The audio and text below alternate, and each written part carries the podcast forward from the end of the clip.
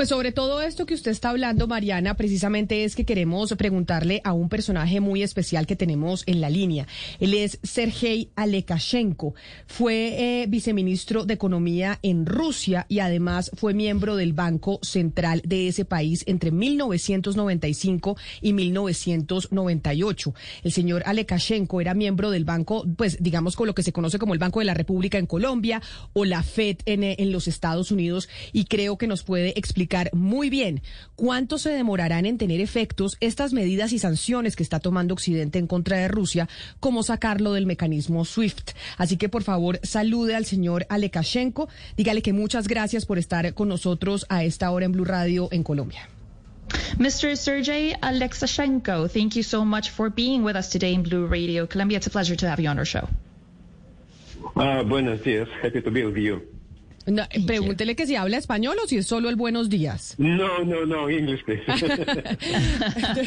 Mariana, pero entonces, por favor, eh, pregúntele al señor eh, Alexashenko, ¿cuánto se demorará en tener un impacto real estas medidas que está tomando Occidente de sacar a Rusia del SWIFT, el que conoce también el sistema bancario, que fue eh, ministro de Hacienda y además estuvo en el Banco Central ruso?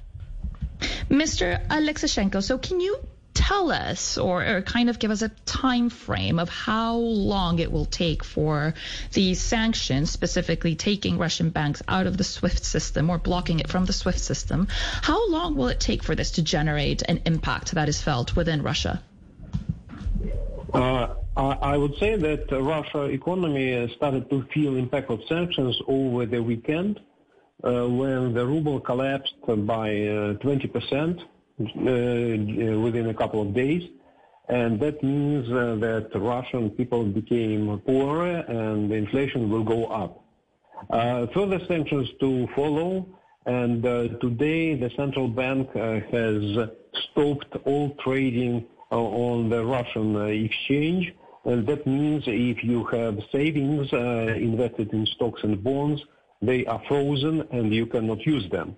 So uh, Russian economy started to feel sanctions immediately. As uh, to the long, uh, long run consequences, I would say that there are financial sanctions related to the banks, to their correspondent accounts, to the freezing of assets of the central bank, and they will be very feasible within the next uh, three to four months, uh, and we will see that ruble will uh, fall down further that Russian banks and companies will see many difficulties in executing payments. Russia may see much less of imported goods because trade flows will stop. Russian planes cannot leave Russia go into Europe or to America because the airspace of European countries is closed. Airbus uh, stopped uh, technical support of uh, Airbus planes many uh, financial companies that uh, provide services for the aviation, despite Boeing or Airbus, they stopped their insurance. So uh, Russian economy will, will feel those uh, sanctions uh, day by day, and every day it will be something new. I would say that uh, maybe the last point uh, at the beginning that SWIFT is not the most dangerous, if at all, as uh, type of the sanctions. For ordinary listeners, ordinary people. SWIFT is a mobile uh, phone, cell phone. But if you have no cell phone, you can use you can use fixed line, or you can use a letter sent by mail. You can send email. So SWIFT is a system of uh, transmitting financial information, a request for the payment, but it's not the payment system as it, as it is. It will make difficult the life of Russian banks a little bit more difficult, a little bit more complicated. The payments will be a little bit more expensive, but it will not stop uh, activity of the economy. And I would say that SWIFT will not affect to a great extent uh, the situation in the Russian economy. Bueno, Camila, entonces, eh, la economía rusa ya empezó a sentir el impacto de las sanciones que vimos, eh, eh, impuso el mundo occidental este fin de semana. la rubla colapsó un 20% en los últimos días. Eso significa que los rusos hoy en día son más pobres, que la inflación sube en Rusia. Y las futuras sanciones que, que, siguen, pues también tendrán un impacto. Hoy, por ejemplo, el Banco Central ya paró cualquier transacción acción en la bolsa rusa, es decir, si cualquier ruso que tenga sus ahorritos en bonos o acciones en la bolsa rusa, pues ya no las puede sacar. Entonces, las sanciones ya están teniendo un efecto sobre la economía rusa. Más adelante, las eh, sanciones financieras pues están relacionadas más hacia los bancos, entonces van a dificultar las cosas entre corresponsales de bancos, se van a congelar eh, los activos que tengan los bancos en el exterior. Entonces, en unos tres o cuatro meses, pues los rusos, los bancos rusos y las compañías rusas van a enfrentarse con muchas dificultades en, por ejemplo, hacer pagos.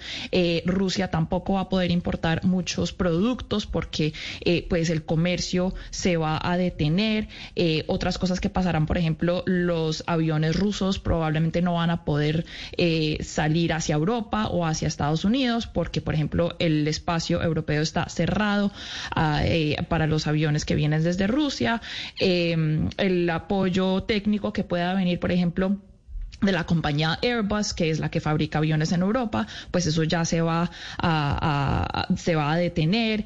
Es, es, decir, la economía rusa va a sentir estas sanciones todos los días y durante un rato largo. Ahora, lo que nos dice nuestro invitado es que el sistema SWIFT probablemente no sea o no traiga las consecuencias más serias eh, para Rusia. Él compara el sistema SWIFT con un eh, teléfono. Eh, es decir, si usted quiere hacer una transacción, usted coge el teléfono y llama y avisa que va a hacer la transacción, pero pues si no tiene el teléfono, tiene otros métodos, como por ejemplo el email. Entonces puede que haga que las cosas sean más lentas, pero digamos que sacar a los bancos rusos del sistema SWIFT tampoco va a ser eh, tan catastrófico como se cree. Pero entonces, Mariana, pregúntele a él con su experiencia, como lo decíamos, él fue vicepresidente del Banco Central ruso, ex viceministro de Economía de Rusia. Él debe saber si Rusia ya se estaba preparando para este tipo de sanción y si el hecho del apoyo de China en términos comerciales, pues casi que hace como que a Rusia realmente no lo vaya a afectar tanto, porque mire lo que pasa con Corea del Norte. Corea del Norte no le importa no estar en el SWIFT porque negocia directamente con China y así se ha mantenido todos estos años. So, Mr. Alexashenko, we'd like to know how prepared Russia is for these sanctions that you've talked to us about. Because since 2014, they've been kind of threatening a bunch of sanctions that never happened. They've just happened over the weekend. And then there's also China, which is giving Russia, or is we assume will give Russia a lot of commercial or trade support. And that maybe won't or will, will, um, decrease the impact of sanctions as it's happened with North Korea. What what do you think?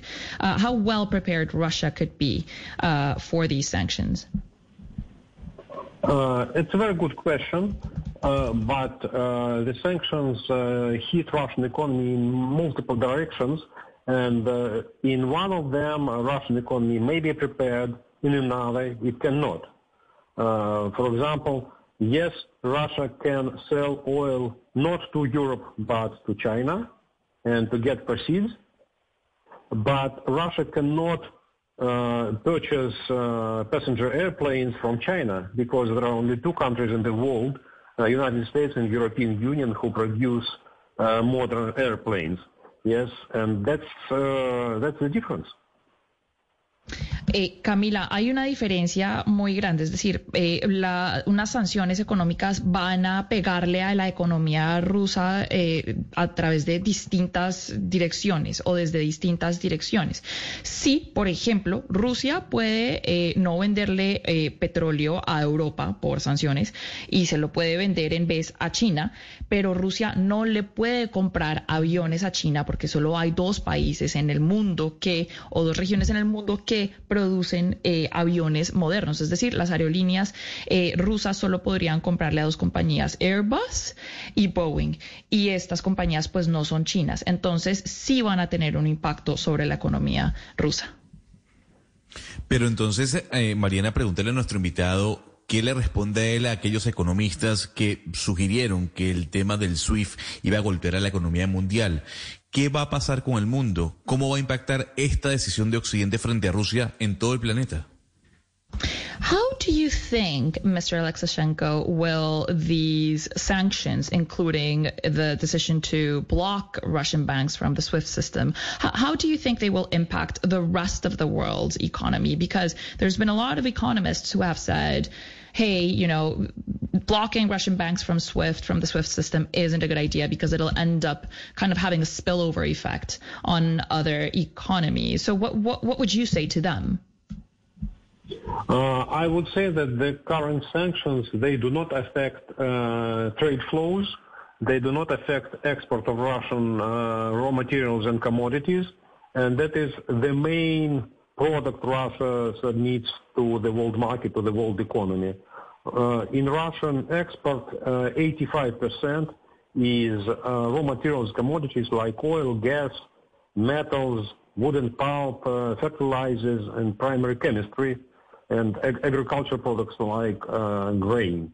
And that's it and uh, the, the, Western countries have not imposed any sanctions on all this, and that's why I believe that uh, global economy will not feel uh, the impact of those sanctions. At least, maybe in financial sector, maybe some. Uh, of course, uh, if Airbus and Boeing will cancel their contracts with Russia, they will have some losses, but uh, the overall effect will not be very great. No, Gonzalo, nuestro invitado no cree que va a generar este tipo de sanciones un impacto muy grande sobre la economía global. Eh, ¿Por qué? Porque las sanciones eh, no afectan directamente a los las exportaciones más grandes que vienen desde Rusia. El 85% de las exportaciones de Rusia son eh, cosas como gas, petróleo, productos agrícolas, productos químicos. Entonces, ese tipo de cosas pues no, no se ven afectados y de ese tipo de cosas depende la conexión que tiene eh, la economía rusa con el resto de la economía global. De pronto sí el sector financiero se va a sentir un poco incómodo, eh, compañías como Airbus y Boeing, pues ellos también pues les tocó cancelar contratos, les tocará cancelar contratos eh, con compañías aéreas rusias y eso puede generar unas pérdidas, pero él no cree que en general esto tenga un impacto muy grande sobre la, la economía global. Pregúntele, Mariana, al señor Alikashenko si, si él ve riesgo con todo lo que está pasando de que haya en Rusia una corrida bancaria y pues si el Banco Central tiene, tiene las herramientas y el poder para, para detener ese tema. are you worried about a sort of a bank run in, in Russia where everyone will take their money out of their bank accounts? And if that is the case, does the Russian central bank have the capacity to implement measures to stop that? Uh, I'm not very afraid of that. Uh, about 80% of, of, the Russian banking system is uh, controlled by the government or by the central bank. The government and the central bank are owners of major banks in Russia. And I'm quite sure that the central bank will support those banks, providing them uh, liquidity. Uh, today, uh, the chairwoman of the central bank announced that the central bank will support any bank and will uh, eliminate for the time being uh, prudential uh, regulation and will allow Russian banks to operate without significant constraints. So I'm not afraid of this. Bueno, no, eh, Sebastián. En conclusión, no le genera ningún, o sea, no le tiene miedo a ese escenario, no cree que vaya a pasar. Aproximadamente el 80% de los del sistema ruso bancario está controlado por el Banco Central y por el gobierno, es decir, el gobierno es dueño de la mayoría de los bancos en Rusia y eh, por eso nuestro invitado está muy seguro de que el Banco Central va a entrar a apoyar a esos bancos eh, que pueden tener tener eh, un riesgo de, que se queden sin eh, liquidez, puede el Banco Central proveerles o darles liquidez directamente. Eh, por ejemplo, hoy la directora del Banco Central anunció que iba a apoyar a cualquier banco que lo necesitara en Rusia, en Rusia, iba a eliminar algunas regulaciones y también iba a permitir el acceso de estos bancos rusos a liquidez. Mariana, pregúntale a nuestro invitado, ya que menciona el Banco Central ruso, eh, si en realidad impedir que este Banco Central pues utilice sus reservas internacionales no le va a pegar muy duro pues a la acción del Banco Central en poder, digamos, eh, proteger al rublo. Y, y, pregúnteselo porque hemos hablado mucho del SWIFT, pero poco de, de esa acción que se tomó, que fue no permitir que Rusia acceda a sus reservas internacionales. ¿Esto cómo afectaría a Rusia pues en el corto y en el largo plazo? So, Mr. Alexishenko, can you tell us then? We've talked about the SWIFT system and other sanctions, but we haven't talked about the sanctions imposed, uh, uh, those that would affect the central bank, specifically its capacity to access its international reserves. And, you know, we'd like to know, you know, how does this impact the bank and its capacity to protect the Russian ruble from devaluating? Uh, the sanctions against uh, the Central Bank of Russia will definitely limit its uh, capabilities to protect uh, the exchange rate of the ruble. Uh, but Russian economy has a very strong current account balance. That means that Russia exports much more goods than in, in value than it imports. And that means that in general, Russian economy has a significant net foreign exchange inflow. And as I understand the announcement of the central bank, they will try to establish a system within Russia when uh, there will be a quasi-market between exporters and importers without uh, uh, direct interventions from the central bank.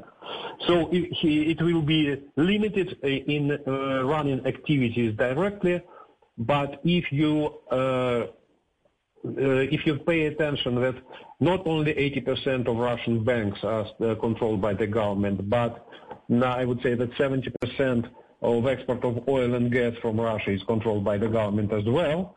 So there are there are some instruments that will allow a uh, central bank to to manage the situation, not not to control, but to at least to influence it. Bueno, Valeria, hay medidas que puede utilizar el Banco Central o el gobierno para por lo menos controlar eh, la situación o una devaluación de la rubla eh, rusa.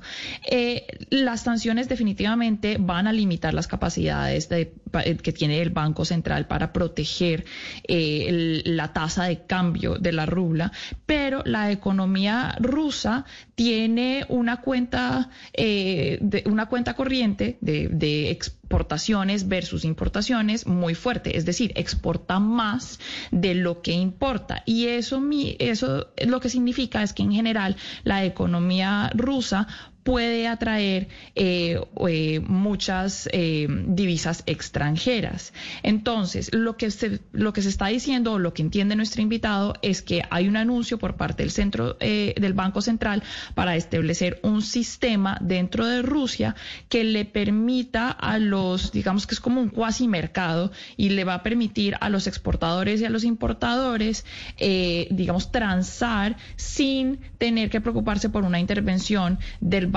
Central, es decir, por ahí también se va a garantizar un flujo de divisas. Ahora, también tiene que recordar que así como el gobierno es dueño del 80% de los bancos en Rusia, pues también controla o es eh, el que genera el 70% de las exportaciones del gas y del petróleo. Eso también está controlado por el gobierno.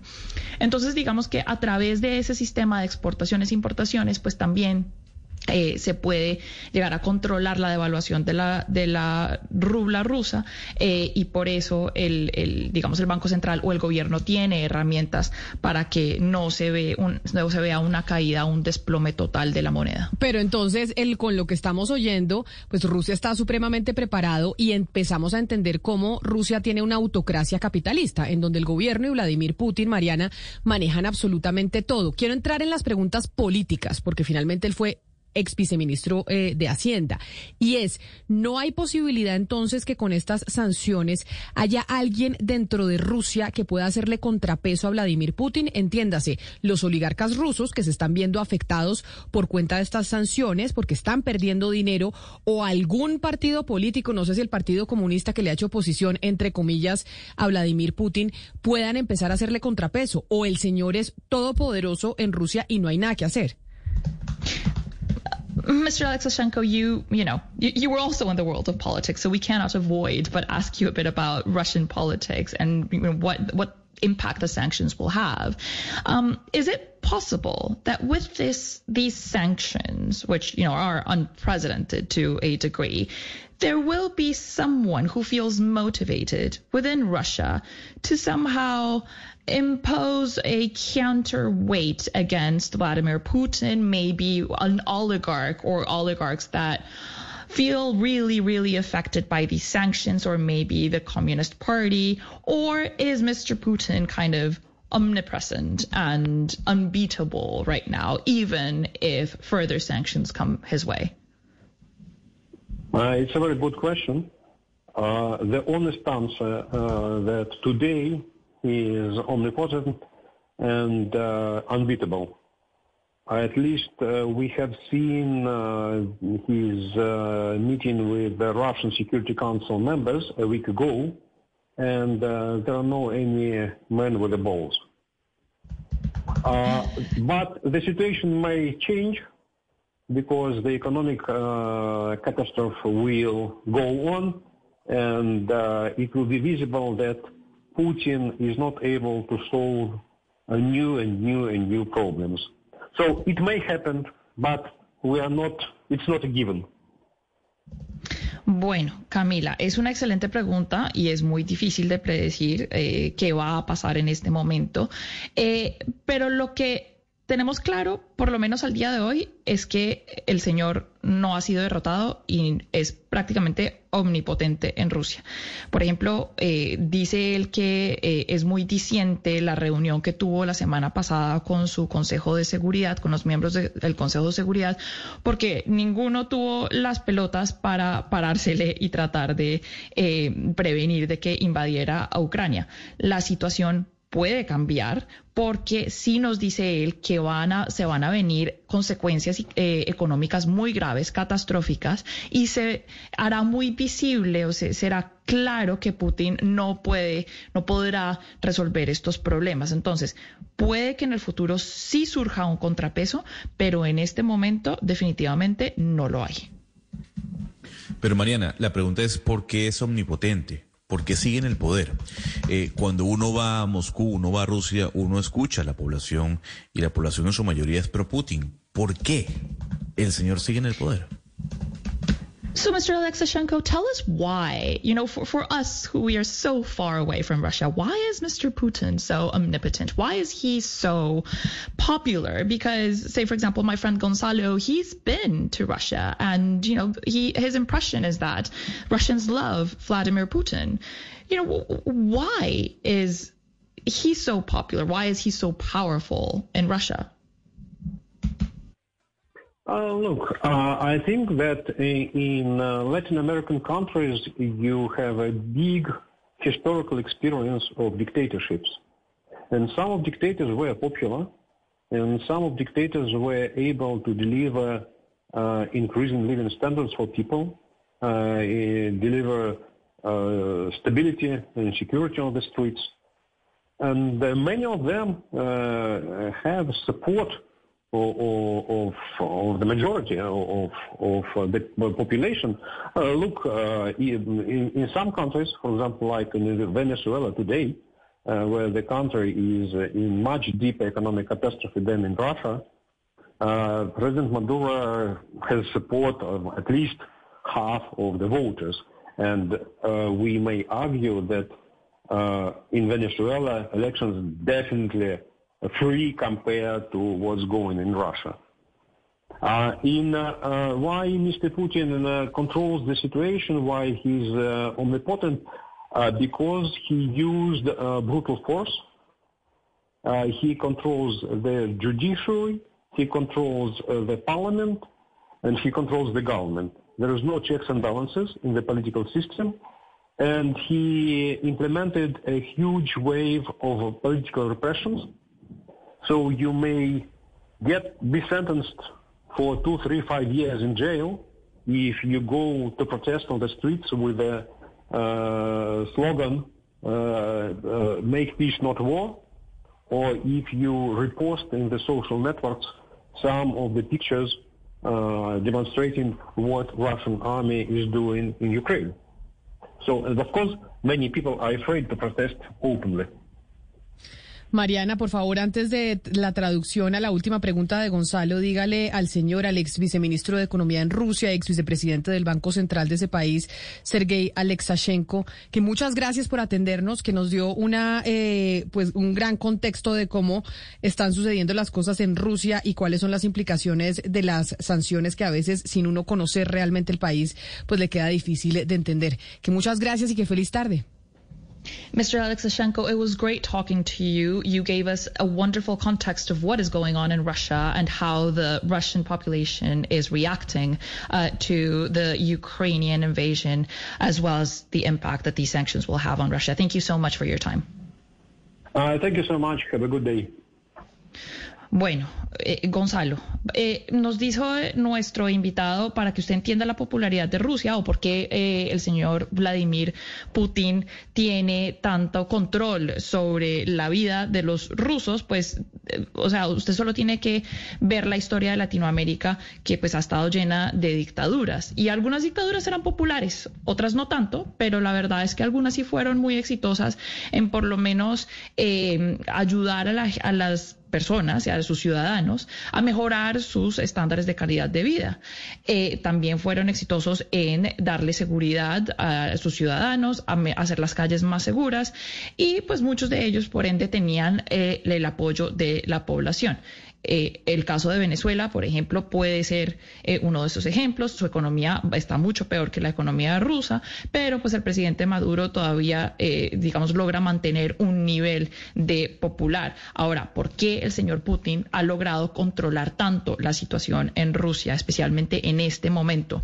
Porque ha usado una fuerza brutal por decirlo de alguna manera. Él controla la rama judicial. No hay en Rusia un sistema de balances y un sistema de hackeo en las que las diferentes ramas del gobierno eh, se hackean el poder entre sí y él ha implementando ha implementado una gran ola de represión política. Entonces a usted lo pueden meter en la cárcel dos o cinco años si está en la calle protestando con una pancarta que dice por favor no hagamos la guerra hagamos la paz eh, también le pasa lo mismo si usted eh, a, publica algo en sus redes sociales, si se toma fotos en eh, unas demostraciones, unas protestas. Y eh, entonces, eh, si en este momento usted demuestra un descontento con lo que está pasando en Ucrania, pues tendrá unas graves consecuencias y por eso la gente tiene mucho miedo de salir a protestar.